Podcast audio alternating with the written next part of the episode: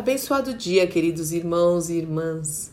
Que a graça, a paz, o amor, a alegria do Senhor, que a nossa força, esteja sobre a sua vida, sobre o seu lar, em mais esta manhã, onde as misericórdias maravilhosas do Senhor se renovaram. Louvado e engrandecido seja o seu nome para sempre. E mais um dia está começando, mais uma semana está se iniciando e nós entregamos tudo diante do Senhor, não é verdade? Tudo mesmo. Pedindo, Pai, nos dirige, cumpre os teus propósitos eternos, aquilo que o Senhor tem para fazer na minha vida e através da minha vida, das nossas vidas que sejamos sal que salga, luz que ilumina, o bom perfume de Cristo, agentes de transformação. Também nas mãos do Senhor nós precisamos ser frutíferos, úteis em nome do Senhor Jesus Cristo, lembrando sempre do primeiro e grande mandamento e do segundo também que Jesus nos ensina, semelhante ao primeiro.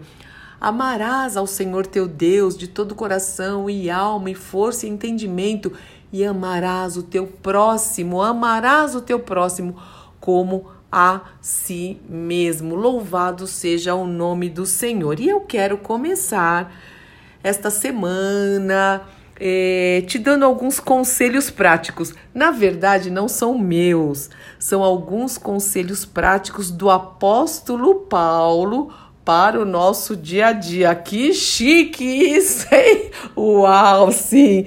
Esses conselhos se encontram em Efésios capítulo 5. Nada como começar a semana cheio de conselhos sábios para a nossa vida, envolvidos nesses conselhos. Quem sabe você está precisando tomar alguma decisão. Quero te lembrar de uma frase que não é não é bíblica, mas tem tudo a ver. Olha isso. Se você quer um resultado diferente, faça um caminho diferente. É, peça ajuda do Espírito Santo de Deus. Medite nas Escrituras quantos conselhos para todas as áreas das nossas vidas tem na palavra de Deus. É uma fonte inesgotável de sabedoria e de conselhos. Mas vamos lá para Efésios. Olha que lindo. O apóstolo Paulo nos diz o seguinte: precisamos viver na luz e a luz é Cristo. Então ele fala: portanto, como filhos amados de Deus, imitem o Senhor em tudo que fizerem. Vivam em amor, seguindo o exemplo de Cristo que nos amou e se entregou por nós como oferta e sacrifício de aroma agradável a Deus. Que não haja entre vocês imoralidade sexual, impureza ou ganância, avareza. Esses pecados não têm lugar no meio do povo de Deus, sério isso, né? As histórias obscenas, as conversas tolas e as piadas vulgares não são para vocês. Sai daí, foge. Em vez disso, sejam agradecidos a Deus. Podem estar certos de que nenhum imoral, impuro ou ganancioso, que é idolatria, que é idólatra, herderá, herdará o reino de Cristo e de Deus. Não se deixem enganar por palavras vazias, pois a ira de Deus virá sobre os que lhe desobedecem. Não participem do que essas pessoas fazem, pois antigamente, na velha vida, né, antes de Cristo, antes de você nascer de novo em Cristo Jesus, vocês estavam mergulhados na escuridão, mas agora tem a luz do Senhor. Vivam, portanto, como filhos da luz, se portem como filhos da luz, pois o fruto da luz produz apenas o que é bom, justo e verdadeiro procurem descobrir o que agrada ao Senhor. Não participem dos feitos inúteis do mal e da escuridão. Continuando, sejam cuidadosos em seu modo de vida. Não vivam como insensatos, vivam como sábios. Sim, sim, sim. Aproveitem ao máximo todas as oportunidades nestes dias maus não ajam de forma impensada, por impulso, precipitado peca, lembra disso? mas procurem entender a vontade do Senhor.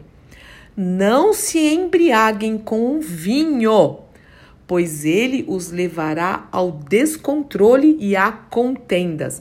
Em vez disso, sejam cheios do Espírito Santo, plenos do Espírito Santo, cantando salmos, hinos e cânticos espirituais entre si e louvando o Senhor de todo o coração com música. Por tudo deem graças ao Pai, não reclame, em tudo dai graças, em nome do nosso Senhor Jesus Cristo. Uau! Amém, amém, amém. Quantos conselhos em pouquinhos versículos. Eu sempre digo, é porque eu fico muito impactada. Eu sei que eu repito em pouquinhos, em poucas palavras, em poucos versículos dentro de uma Bíblia, né? Com, eh, tão profunda a gente pode ter transformação no nosso dia a dia e precisamos ter mesmo. Às vezes a gente sai de casa com um pensamento, mas o Senhor vai endireitando o nosso caminho. Por isso é importante orar antes de sair de casa, orar logo que levantar, agradecer ao Senhor, colocando tudo aos seus pés. É importante meditar na palavra antes de sair de casa. É importante adorar o Senhor, ter o secreto para que Ele mesmo endireite os nossos caminhos, se coloque diante do Senhor e não diga. Não diga, não dê desculpa ou justificativa. Eu não tenho tempo. Tem sim. Tem tempo para as redes sociais, tem tempo para conversinhas, às vezes que não tem nada a ver, até que não edificam. A gente tem tempo para um monte de coisa. O principal, a nossa prioridade que faz toda a diferença na nossa vida, é, que é a, a, a semeadura maravilhosa é diante do Senhor, no secreto, no secreto. Isso sim vale a pena. Pai, em nome do Senhor Jesus Cristo, eu quero te louvar por mais essa semana, por mais esse dia que se inicia e pedir a tua direção, Senhor. Muitas vezes nós vamos para caminhos que não vêm de ti, Senhor, porque não te buscamos logo ao acordar, não buscamos a tua direção, não buscamos a instrução do, teus, do teu Santo Espírito. Então eu peço, faz-nos conhecer nesta manhã da tua graça e do teu amor e que o teu Santo Espírito bondoso nos guie adiante, adiante, Senhor, por caminhos retos e seguros, Pai. Eu sei que o Senhor luta por nós. Eu peço proteção e direção para os meus irmãos, para as minhas irmãs que oram comigo em nome do Senhor Jesus Cristo. Livra-nos do mal, livra-nos do mal, livra-nos do maligno, Senhor. Queremos cumprir a tua vontade, queremos estar no centro da tua vontade, Senhor, para o louvor da tua glória sempre. Em nome do Senhor Jesus Cristo. Amém, amém, amém. Deus te abençoe, meu irmão e minha irmã. Sou Fúvio Maranhão, pastora do Ministério Cristão Alfio Miguel Alfaville Barueri, São Paulo.